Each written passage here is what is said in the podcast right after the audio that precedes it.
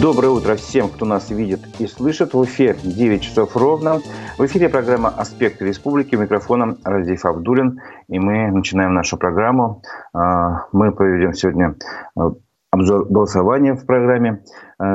Обсудим события и новости в Башкирии, которые прошли за прошедший день, о которых писали СМИ. Послушаем фрагмент вчерашней программы «Аспекты мнений» с участием доктора социологических наук Арсена Нуриджанова. Напомню, трансляция программы идет в Ютубе, в соцсетях Одноклассники и ВКонтакте. Свои вопросы и комментарии прошу вас оставлять на нашем YouTube-канале «Аспекты Башкортостан». Ставьте лайки, не забывайте, делитесь с друзьями ссылками на программу. Этим вы поддержите работу нашей редакции. А мы начинаем обзор прессы. Несколько сообщений, связанных с паводком. А уже весна на дворе, и поэтому это все естественно – Итак, Эвелинская Венеция в селе Иглино начался паводок. Об этом сообщает редакция программы «Честно говоря». И жители улиц Гагарина и Крупской в райцентре поделились с этой программой видеозаписями э, того, как вода начала топить дороги, дворы и дома. И даже перекрыт мост, дорога под мостом из-за разлива реки Беликес. Об этом же сообщают и другие СМИ, например, телеграм-канал «Маш Баташ» тоже публикует видео – и заметку, где говорится о том, что паводок уничтожил единственную дорогу, по которой жители села Иглино могли добраться до дома. Но речь идет тоже, опять же, об, э, об улицах Гагарина и Крупской, э, а, которая, оказывается, связывает, связывал, вернее, асфальтовый мост. Теперь его, э, судя по картинке, размыло. Жители создавали этот мост сами, потому что чиновники годами не выделяли денег, сообщает, сообщает издание – вот. За 10 лет э, обещали сделать мост, но имеющийся даже на баланс не взяли. С наступлением э, весны дорогу размыло, микрорайон отрезало от остальной части села. Э, чинить дорогу администрация не торопится, по словам издания, ждут хорошей погоды. А пока отчитываются о порядке на месте аварии прошлогодними фотографиями, где дорога еще целая. А, главный госавтоинспектор Башкирии Владимир Севастьянов тоже сообщил, что Башкирии из-за резкого таяния снега закрыли три участка дорог. А, в Бишбулякском районе на подъезде к деревне Набережной произошел перелив участка трассы. В Иглинском районе тоже произошло с южным обходом села Иглино. И эти участки из-за подтопления закрыли вчера.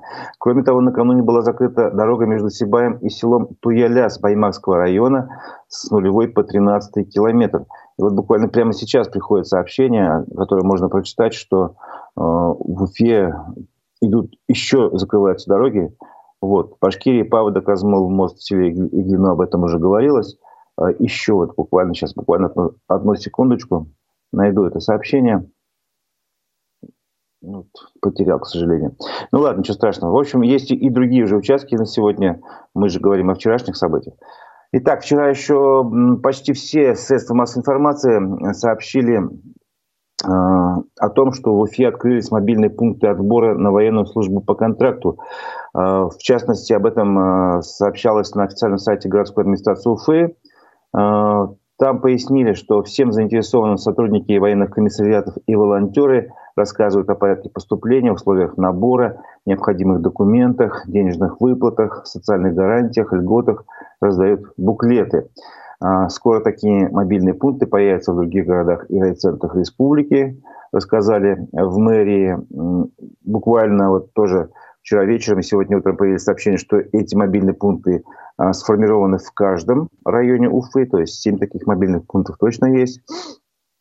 Напомним, что в начале марта в Башкирии объявили о формировании трех новых добровольческих батальонов для участия в специальной военной операции а, Северные Амуры, Ватан и имени Даяна Мурзина. И ранее в Башкирии уже были сформированы три добровольческих батальона. Напомним, это имени а, Шеймуратова, Доставалова и Салавата Юлаева.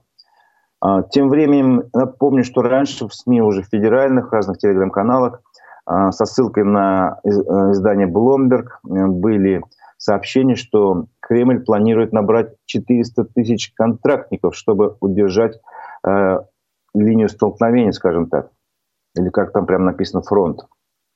При этом российские военные отказались от собственных наступательных планов на эту весну.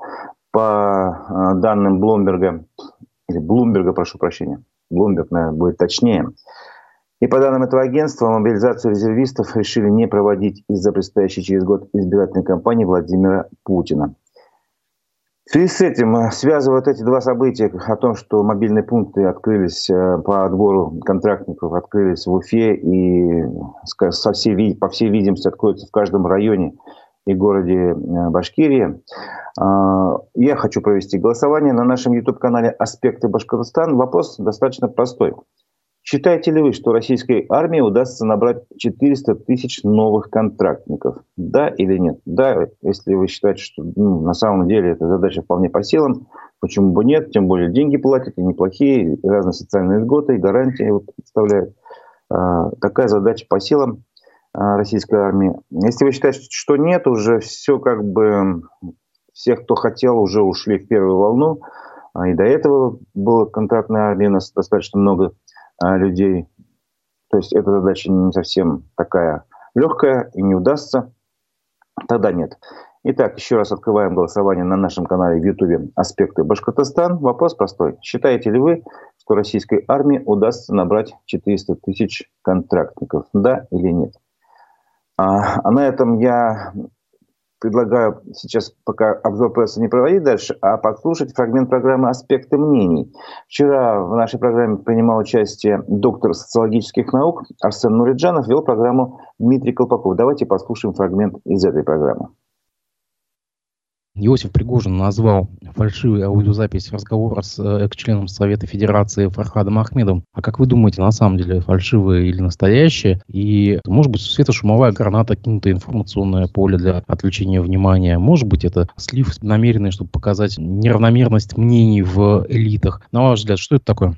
Насколько я понимаю, Пригожин уже отказался от своих слов, что это не, не его запись признал, что это частная беседа и сказал, что в частной беседе возможно различные высказывания. Но я склонен считать, что это реальная беседа Пригожина с господином Ахмедовым. Тут э, вряд ли какое-то двойное толкование есть. На ваш взгляд, они искренне действительно так вот считают, что вот э, все вот так плохо и вот такая крамова прямо на высшее руководство? Ну, мы уже неоднократно говорили, что э, в элитах зреет недовольство ситуации, которая сложилась э, после 24 февраля прошлого года.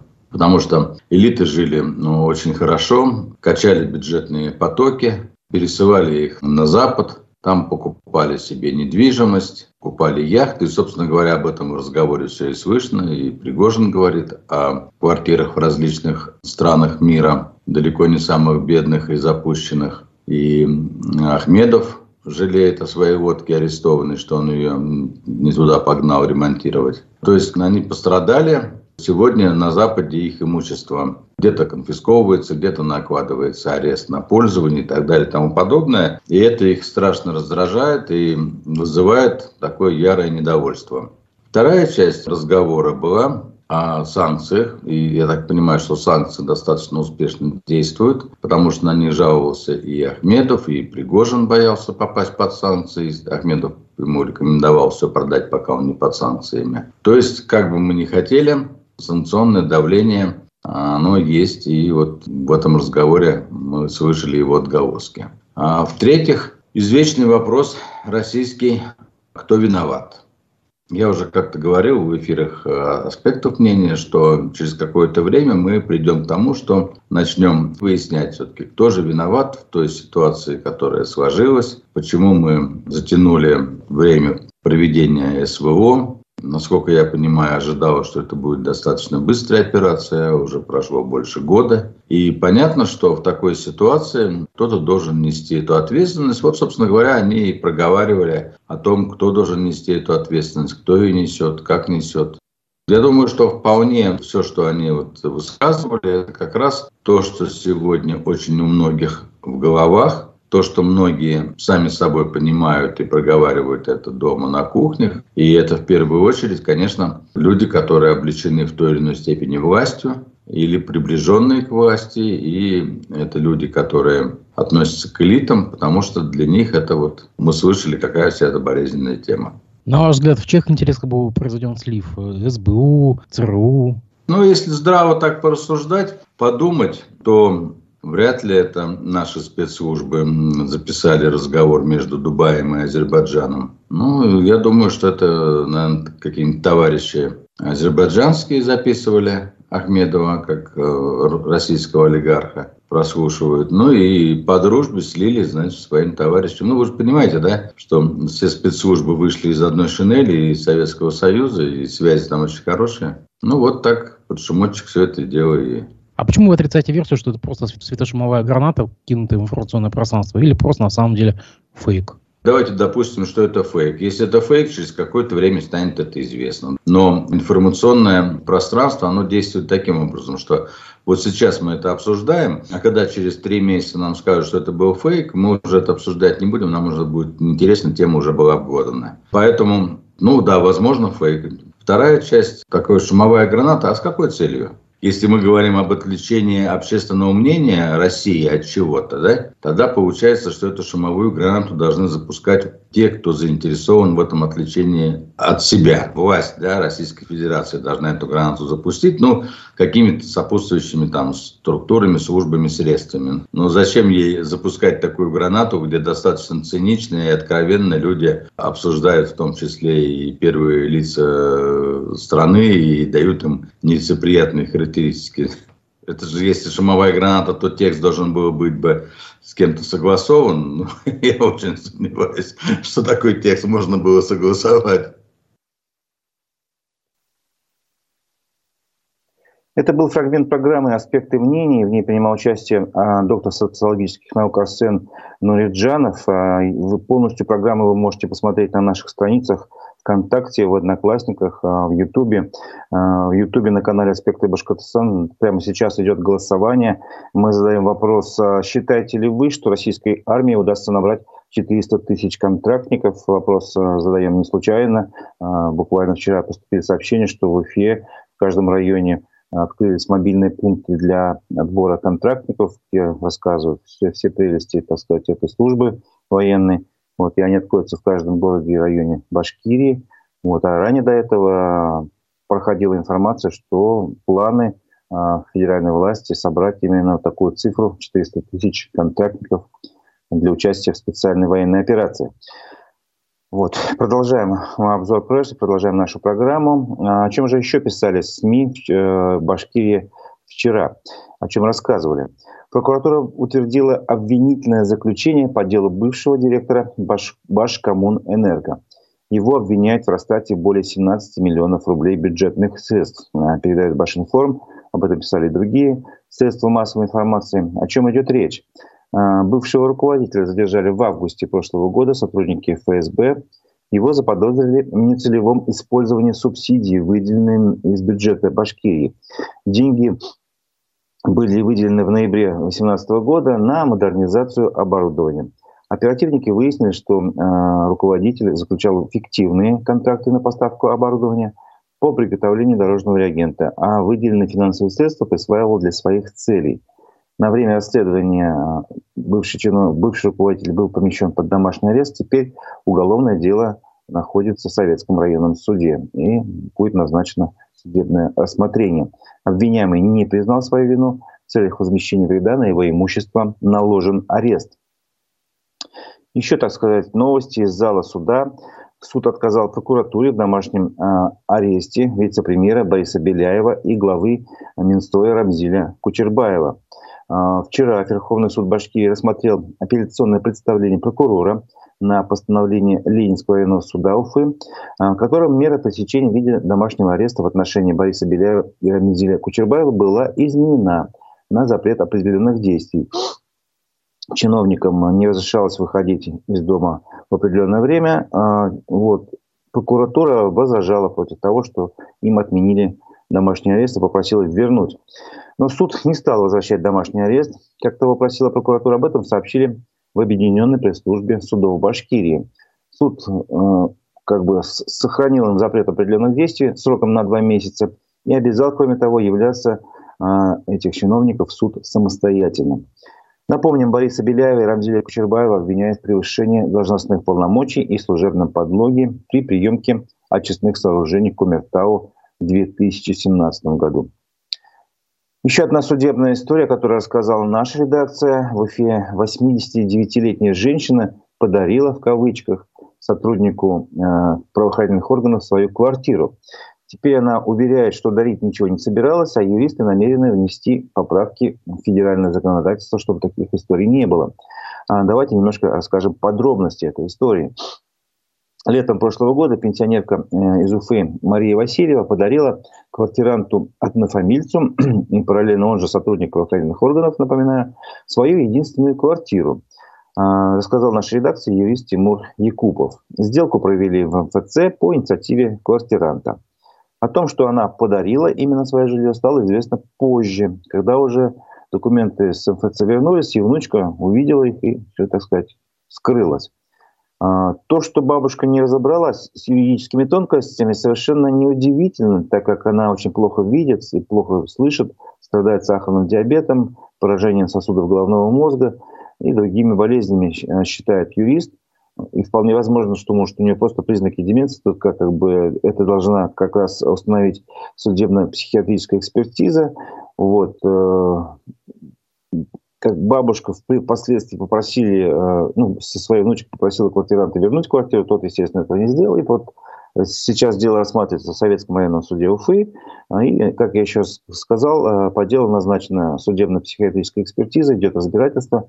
А, суд, скорее всего, уже будет дожидаться окончания вот этой экспертизы, и э, осмотрение продлится уже весной, там, неизвестно, в апреле, в мае. Вот. А, что интересно в этой истории, э, Тимур Якупов, юрист, изучил общероссийскую практику и нашел примеры, когда суды вставали на сторону пожилых, пожилых людей в похожих делах, в таких городах, как Москва, Саратов, Воронеж. И он рассчитывает, что права пенсионерки вполне э, удастся защитить. Э, суд причем защищает права пенсионера даже в том случае, если у них нет такого диагноза, вот, как я уже говорил, деменция, но они учитывают другие детали дела.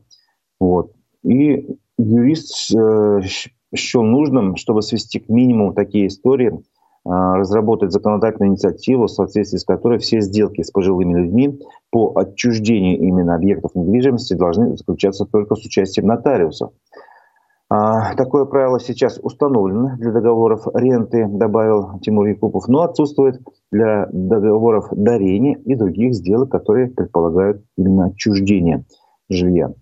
А, по словам а, юриста, в ближайшее время а, он обратится в Курултай и будет надеяться, что в, там, в Курултае депутаты найдутся, которые поддержат такую идею и направят соответствующий законопроект в Государственную Думу. Вот такое, значит, такая новость интересная. Напоминаю, что на нашем канале в Ютубе «Аспекты Башкортостана» прямо сейчас идет голосование. Мы задаем вопрос, считаете ли вы, что российской армии удастся набрать 400 тысяч э, новых контрактников. Вопрос непростой, не просто так возник. А буквально вот вчера появились уже, открылись мобильные пункты по отбору контрактников в Уфе. И со временем в каждом городе и районе республики их обещают открыть. Так что голосуйте, а, да или нет, как вы думаете. А, итоги голосования мы подведем позже. Продолжим обзор прессы. Так, в Башкирии предпринимателям решили предоставить возможность без конкурса купить арендуемую ими технику. Об этом сообщили э, в Госсобрании Республики. Готовятся поправки, они уже есть. Прямо сейчас, э, скоро, вернее, начнется э, заседание пленарное в Уфе Башкирского парламента. И там вот туда в повестку дня внесены поправки в закон о развитии малого и среднего предпринимательства. Предлагается предоставить малому и среднему бизнесу приоритетное право на приобретение в собственность государственного и муниципального имущества, которое находится у них в аренде, сообщил председатель Госсобрания Константин Толкачев. И по его мнению, это расширит возможности предпринимателей по участию в приватизации имущества. Ранее предприниматели уже получили такую возможность на льготных условиях приобретать собственность арендуемую недвижимость. Теперь аналогичные правила хотят распространить и на технику. А, Толкачев пояснил, что сегодня в пользовании субъектов малого и среднего бизнеса находится большое количество средств производства. В основном это э, сельхозтехника, строительная и другая техника. А, в то же время при приватизации государственного и муниципального имущества бизнесмены не могут на равных конкурировать с крупными организациями, поскольку речь идет о малом и среднем бизнесе, а органы государственной власти и местного самоуправления не вправе предоставлять им какие-то преимущества при проведении открытых конкурсов и аукционов. В итоге может получиться так, что предприниматели не могут сохранить за собой технику, которая у них в пользовании находится, и тогда само существование их бизнеса оказывается под угрозой. Вот.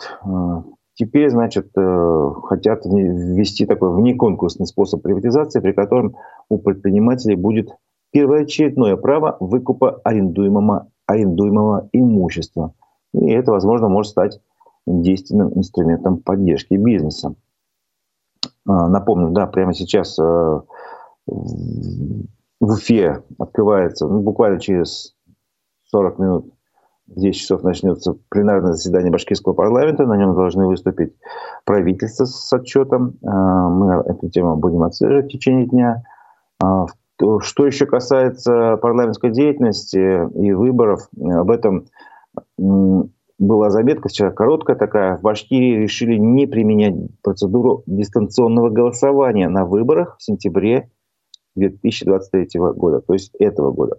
Об этом рассказали изданию «Мой Башкортостан» Центральной избирательной комиссии республики. А, также в ЦИК Башкирии сообщили, что количество избирательных участков уменьшится. Было 3364, станет 3272 избирательных участка. Выборы пройдут в сентябре, напомню. Это выборы депутатов башкирского парламента, а также ряда городских и сельских советов. В том числе в Стерлитамаке, если не ошибаюсь, пройдут выборы. В Башкирии запустили программу ремонта фонящих дорог на 4 миллиарда рублей.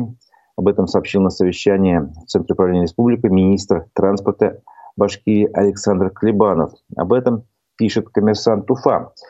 А, в этом году планируется привести в порядок 19 дорог а, протяженностью более 218 километров и 16, и 16 улиц в населенных пунктах длиной уже 234 километра. То есть будет наведен порядок по планам правительства на дорогах длиной более 400 километров. Достаточно большие внушительные планы. А, в частности, жителям а, Баймакского и Хайбельского района, наверное, интересно узнать, что на модернизацию 47 километров дороги Сибаяк-Яр намерены направить 584 миллиона рублей – Правда, в этом году планируют обновить 24 километра, а потом уже полностью завершить работу в следующем году. То есть это работа на два года. Будут ремонтироваться участки дороги Стерлитамак-Раевский, э, трасса Новосараево-Глуховская в Белебеевском районе, э, дорога в Уфимском районе Курасково-Нурлино-Арсланово, э, в Аскинском районе Евгильдино-Щучье озеро, в Виноводском районе Читерман-Верхний Чат, в Словацком районе Мещегарова-Турнали-Мусалимкина – вот такие большие планы. Кроме того, э, планируется еще делать, как обычно, ямочный ремонт. Об этом тоже сообщил Александр Клебанов. Э, названы сроки. На дорогах регионального значения планируется завершить ямочный ремонт до 30 апреля. На центральных улицах Уфы до 10 мая. На местных дорогах до 15 июня. Вот такие сроки ремонтных именно ямочных работ назвал министр транспорта. Но тем временем а, пример того, как у нас делают ремонт, э, рассказал издание «Пруфы». А, заметка называется «Через новый мост в Мишкинском районе невозможно ни пройти, ни проехать». Не, вернее, не называется. Смысл этой заметки. В телеграм-канале вчера вышла у них а, такая новость о том, что в Мишкинском районе, близ деревни Лепешкина, в конце прошлого года отремонтировали мост через реку Кынгыр. На всю работу было выделено 700 тысяч рублей – Однако мост отремонтировали, а прямо сейчас мост превратился фактически в болото. Через мост невозможно ни проехать, ни пройти. Автомобили и даже школьный автобус застревают прямо на мосту. Удивительная там картинка а, опубликована. Дело в том, что ну, издание пыталось найти ответ на вопрос, как же так случилось? Почему мост превратился в такое непроходимое место? Кто виноват? А, первый очевидный ответ подрядчик, который как будто бы тяп построил мост. Нет, не совсем так. Совсем не так даже можно сказать. Компания, которая ремонтировала мост, сообщила, что все работы были выполнены строго по техническому заданию. А просто администрация района не предусмотрела, что мост надо засыпать щебенкой, а не грунтом, который с наступлением весны просто смыло дождями, и он, мост превратился в такую непроходимую дорогу, там невозможно проехать. Вот. Ну и такой вопрос, значит, риторически задает редакция, почему никто не предусмотрел наступление весны и кому пришла светлая мысль засыпать грунт, грунтом мост, я думаю, на этот вопрос э, со временем, возможно, и найдется ответ. По крайней мере, я думаю, местным жителям это очень интересно узнать, кто же так придумал. Напоминаю, что тем временем у нас идет голосование на нашем канале «Аспекты э, Башкортостана». Мы задаем вопрос, э, считаете ли вы, что российской армии удастся набрать 400 тысяч контрактников? Я смотрю, здесь уже опрос фактически завершен. Но тем не менее, хорошо.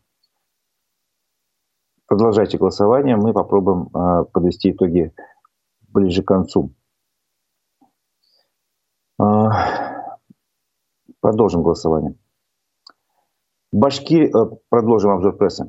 Башкирия опустилась на одну позицию в национальном экологическом рейтинге. Данные за прошлый год опубликовала общественная организация «Зеленый патруль», патруль сообщает аргументы и факты. Так, э, итак, в прошлом году Башкирия заняла 51 место в национальном экологическом рейтинге. За год она потеряла ну, одну позицию в общероссийском списке. В Приволжском федеральном округе республика оказалась на 10 месте. Расчет параметров происходил во всех регионах России, за исключением территории Донецкой, Луганской, Херсонской и Запорожской областей. А, еще одна новость. Закончим на позитивной ноте. В Башкирии ввели скидку в 50% на проезд по железной дороге для льготников. А, об этом сообщает Башкортостанская пригородная пассажирская компания. Итак, с 1 апреля по 31 октября жителям республики, имеющим право на меры соцподдержки, предоставляется именно региональная льгота в размере 50% скидки от стоимости билета. Право на льготу имеют пенсионеры по возрасту, ветераны труда, труженики тыла, ветераны военной службы и другие льготы, у которых есть право на меры соцподдержки. Попытаемся сейчас подвести итоги голосования. Если мы сейчас понять, сможем понять, так, ага, к сожалению, сейчас у нас технические неполадки, но когда, когда мне были доступны итоги голосования, я видел, что примерно 50 на 50 э, э, разделились голоса нашей аудитории. То есть мы задавали вопрос, рассчитываете ли вы, что э, российская армия наберет 40 тысяч контрактников, то есть половина примерно аудитории считает, что сможет набрать, половина, что нет. На этом наша программа завершается. Мне остается напомнить, что сегодня после 11 часов в нашем эфире на страницах э, «Аспекты» ВКонтакте, в Одноклассниках и в Ютубе э, будет программа «Аспекты мнений». Мы пригласили в студию члена Совета по правам человека при главе Башкирии Сергея Жукова. Э, после 12 часов эфир продолжит программа «Digital Среда». Ее ведущие Владимир Барабаш и Константин Акаемов познакомят вас с новостями в сфере digital и маркетинга. У микрофона был Разиф Абдулин. Я с вами ненадолго прощаюсь. До встречи в 11 часов. Всего доброго.